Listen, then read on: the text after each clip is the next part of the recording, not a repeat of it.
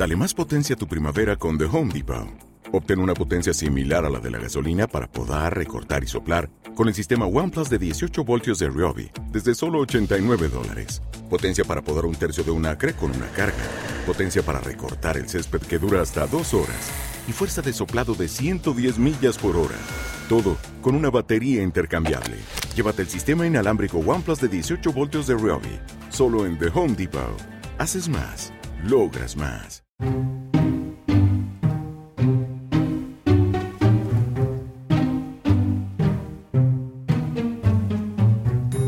Preguntarse por quién fue el primer poeta o el primer escritor de la historia resulta interesante, aunque habríamos caído en una de esas trampas del lenguaje en las que nos precipitamos inadvertidamente y muy a menudo. Ya sabes, ese sesgo por el que las mujeres, la mitad de la humanidad, quedan fuera del tablero de juego. En este caso, además, la respuesta hurga doblemente en la herida, porque la primera persona que aparece identificada como autora de un texto literario no es hombre, es una mujer.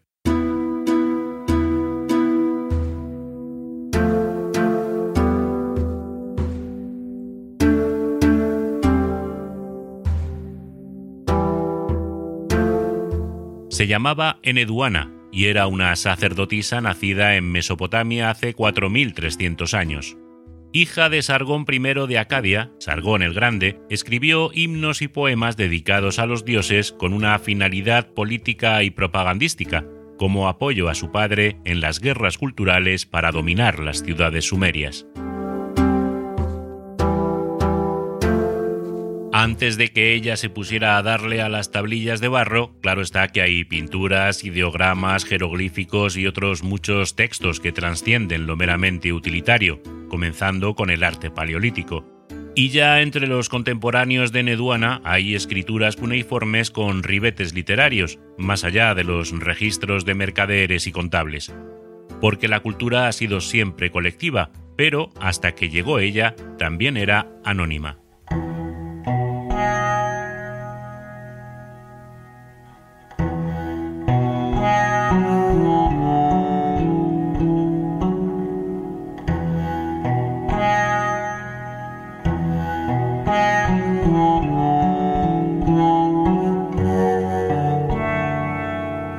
El padre de Neduana, el rey Sargón, logró unificar las ciudades-estado sumerias alrededor del año 2275 a.C. Nombró a su hija sacerdotisa del dios lunar Nana, en Uruk, uno de los principales centros urbanos de la época, y con capacidad de decisión no solo en los asuntos estrictamente religiosos, sino también en los políticos. Transformó el culto de Nana hasta ligarlo al panteón común de los invasores, haciéndole aparecer como padre de la diosa Inanna, señora del amor y de la guerra. Esta deidad protagoniza los escritos de Neduana a través de historias que a todos nos suenan, aunque sea, eso sí, asociadas a otros nombres muy posteriores. Es el caso de los pasajes sobre el descenso al infierno, el diluvio universal o la invención de la forja o el pastoreo. El interés en dar prestigio y valor a esta diosa no era caprichoso. Así reforzaba con la extensión de su culto la legitimidad de los acadios sobre los pueblos conquistados, y tuvo tanto éxito en sus objetivos que con el tiempo perduraría y se confundiría con otras advocaciones que también nos suenan ahora muy familiares, Istar, Astarte, Afrodita,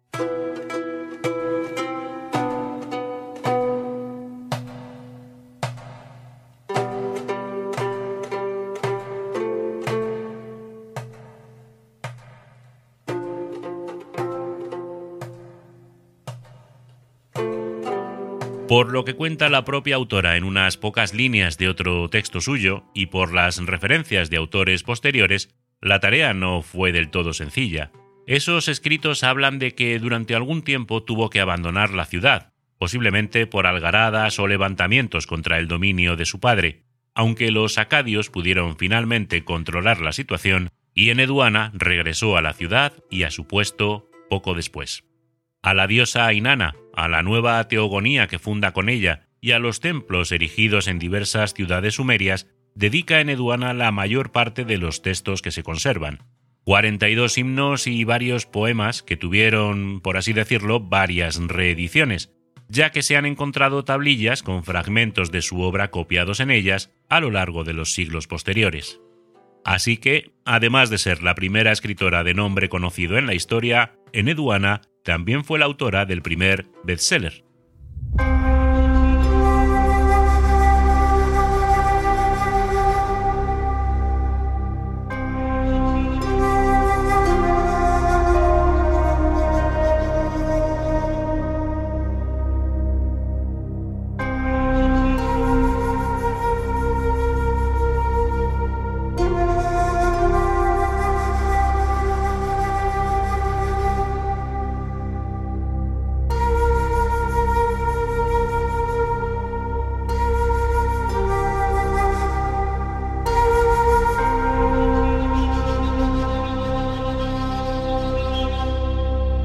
A veces no es la falta de hallazgos históricos, sino el habitar en lugares enormemente remotos lo que limita nuestra visión sobre el pasado. En Occidente, por ejemplo, no tenemos dudas sobre que El Quijote es la primera novela moderna y Cervantes el primer novelista. Pero bastantes años antes y en un punto muy alejado del planeta, otra mujer reclama ese honor.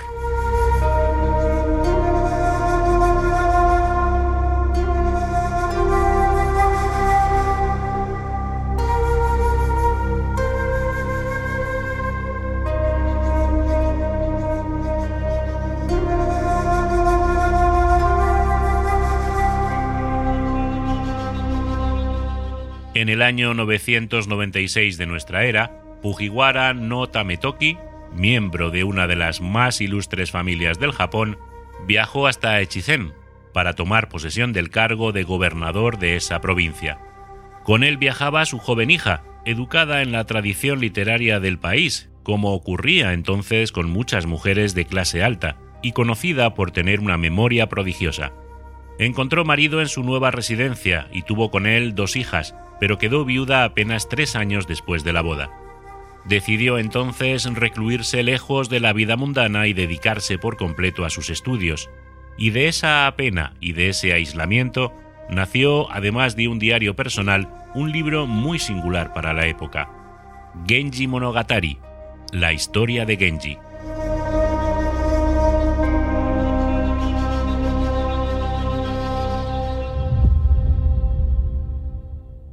Y nada de un librito de bolsillo. Dependiendo de la edición salen más de 1500 páginas. En ellas narra la vida de Hikaru Genji, el príncipe ardiente, en la que se considera la primera novela moderna de la historia de la literatura universal.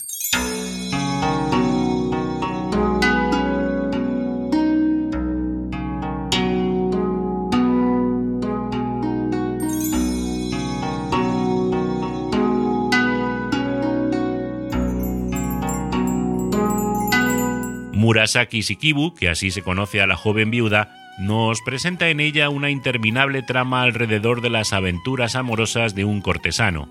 Arrebatos, engaños, hijos ilegítimos, bodas sin amor, destierro, venganza y castigo se suceden y se repiten a lo largo de sus páginas.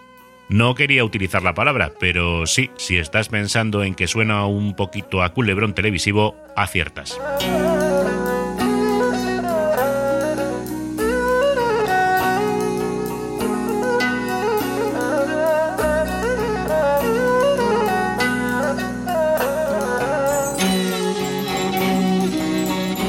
Pero en esa novela hay algo más que una sucesión de conquistas y desengaños románticos. Algo más allá de un cuento tradicional con pasajes amorosos. Con ese hilo argumental, Shikibu dibuja un fresco de la sociedad japonesa de su tiempo, de la atmósfera de la corte, de cómo viven y se comportan las familias gobernantes, de la decadencia del periodo Heian que ya se apunta en el horizonte, del final de una era.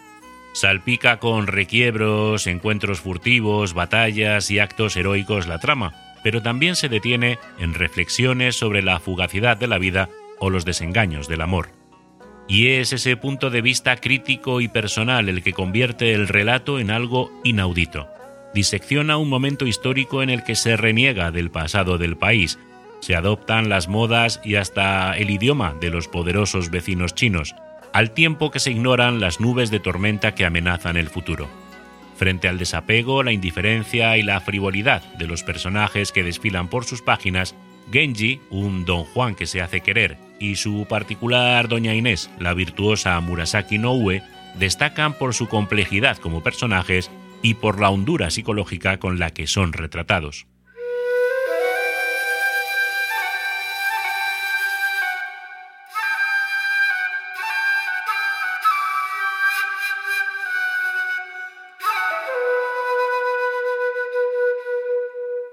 Al llegar las primeras traducciones a Europa, a caballo entre los siglos XIX y XX, uno de los primeros y más destacados orientalistas de la época, William George Aston, dice que en la historia de Genji hay pasión, brío, una abundante vena de placenteras emociones y aguda observación de hombres y costumbres, una excelente apreciación del hechizo de la naturaleza y un gran dominio de los recursos de la lengua. Aunque nunca melodramática, prosigue el crítico, Murasaki nos ofrece muchas escenas y raramente es pesada. Mujer verdaderamente culta, aborrece toda pedantería y lujo estilístico, dice, venenos de muchas novelas del Japón moderno. El afilado bisturí con el que Shibuki revela el alma de sus personajes ha hecho que se la compare con otro maestro de los sentimientos humanos, Shakespeare. Y el realismo crítico con el que narra la sitúa como predecesora de la modernidad de Cervantes, solo que medio milenio antes, claro.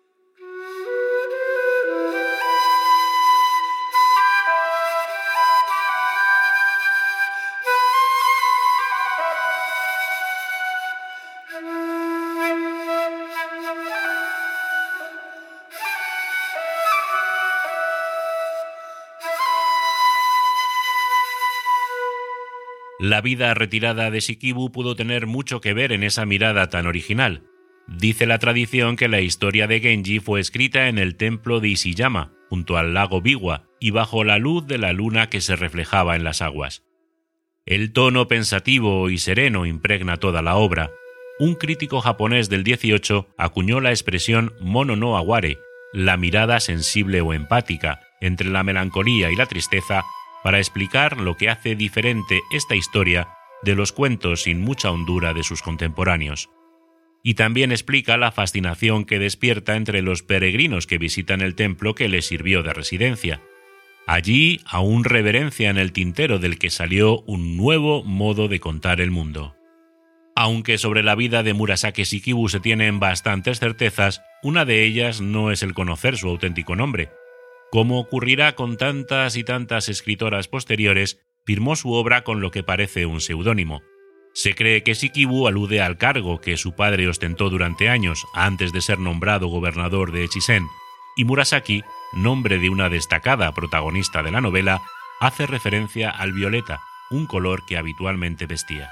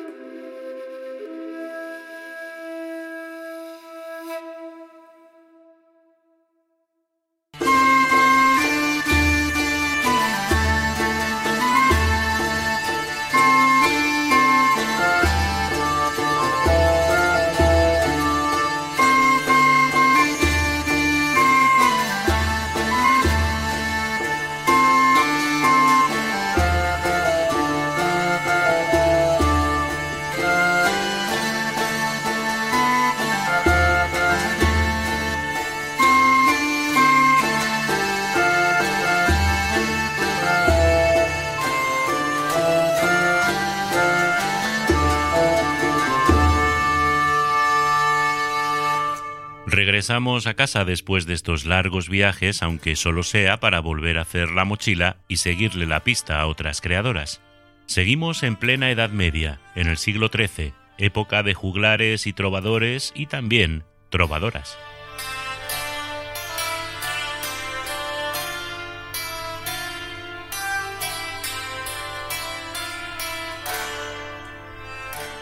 Porque entre la miríada de nobles señores en mayas cantando a sus damas, hay un puñado de mujeres que no se resignan a tener un hueco solo en el teatro o la poesía de temática sacra. Sobre todo en la Occitania, en el sur de Francia, pero también en Italia, Navarra y Cataluña despuntan las primeras mujeres que componen canciones mundanas y ya no en latín, sino en su propia lengua.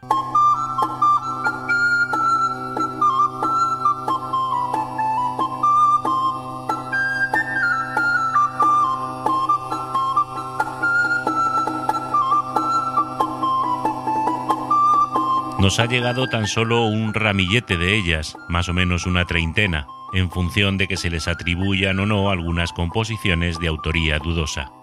La más prolífica y una de las más interesantes es Beatriz de Día.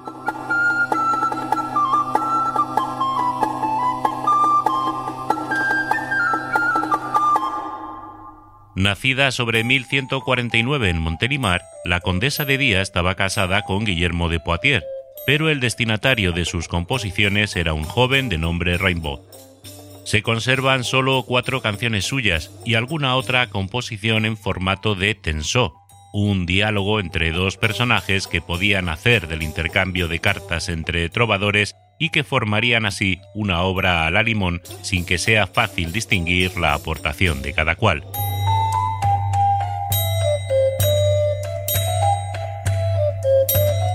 Uno de esos cuatro poemas es el único escrito por una mujer del que nos ha llegado también la música, al haberse transcrito en una recopilación hecha en el año 1270.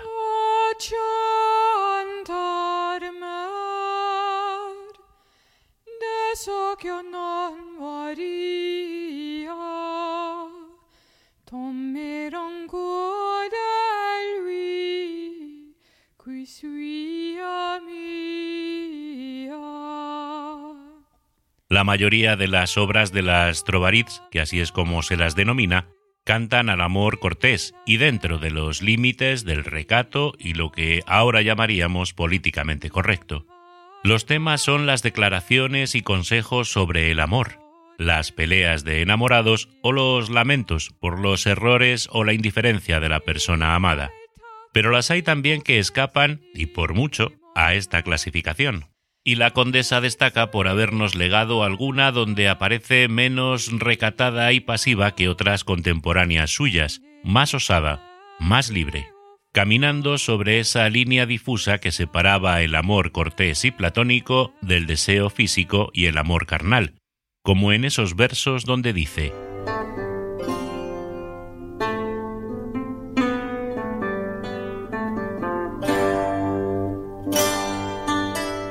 Sabed que tendría gran deseo de teneros en lugar del marido, con la condición de que me concediereis hacer todo lo que yo quisiera. La historia no nos cuenta qué pensaba su esposo, Guillermo de Poitiers, de esto, ni si levantaron polvareda por el tema y el tono, aunque sí sabemos que las composiciones de la condesa fueron bastante conocidas en la época.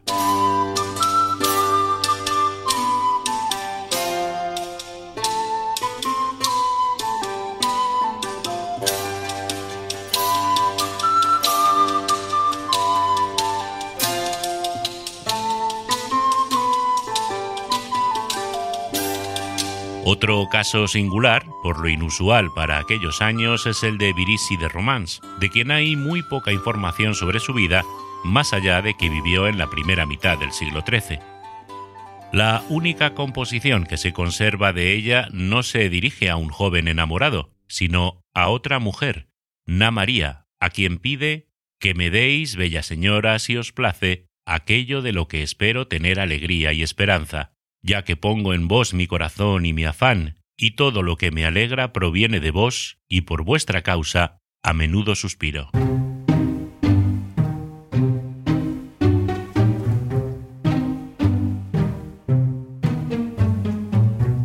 Hay quien sostiene que quizás el verdadero autor fue otro trovador, un hombre, o que la María de quien se habla es la Virgen, y también hay quien señala que, a pesar de ser poco común, la relación entraría en los límites del amor cortés, entre lo erótico y lo espiritual, como una mera manifestación de admiración y ternura.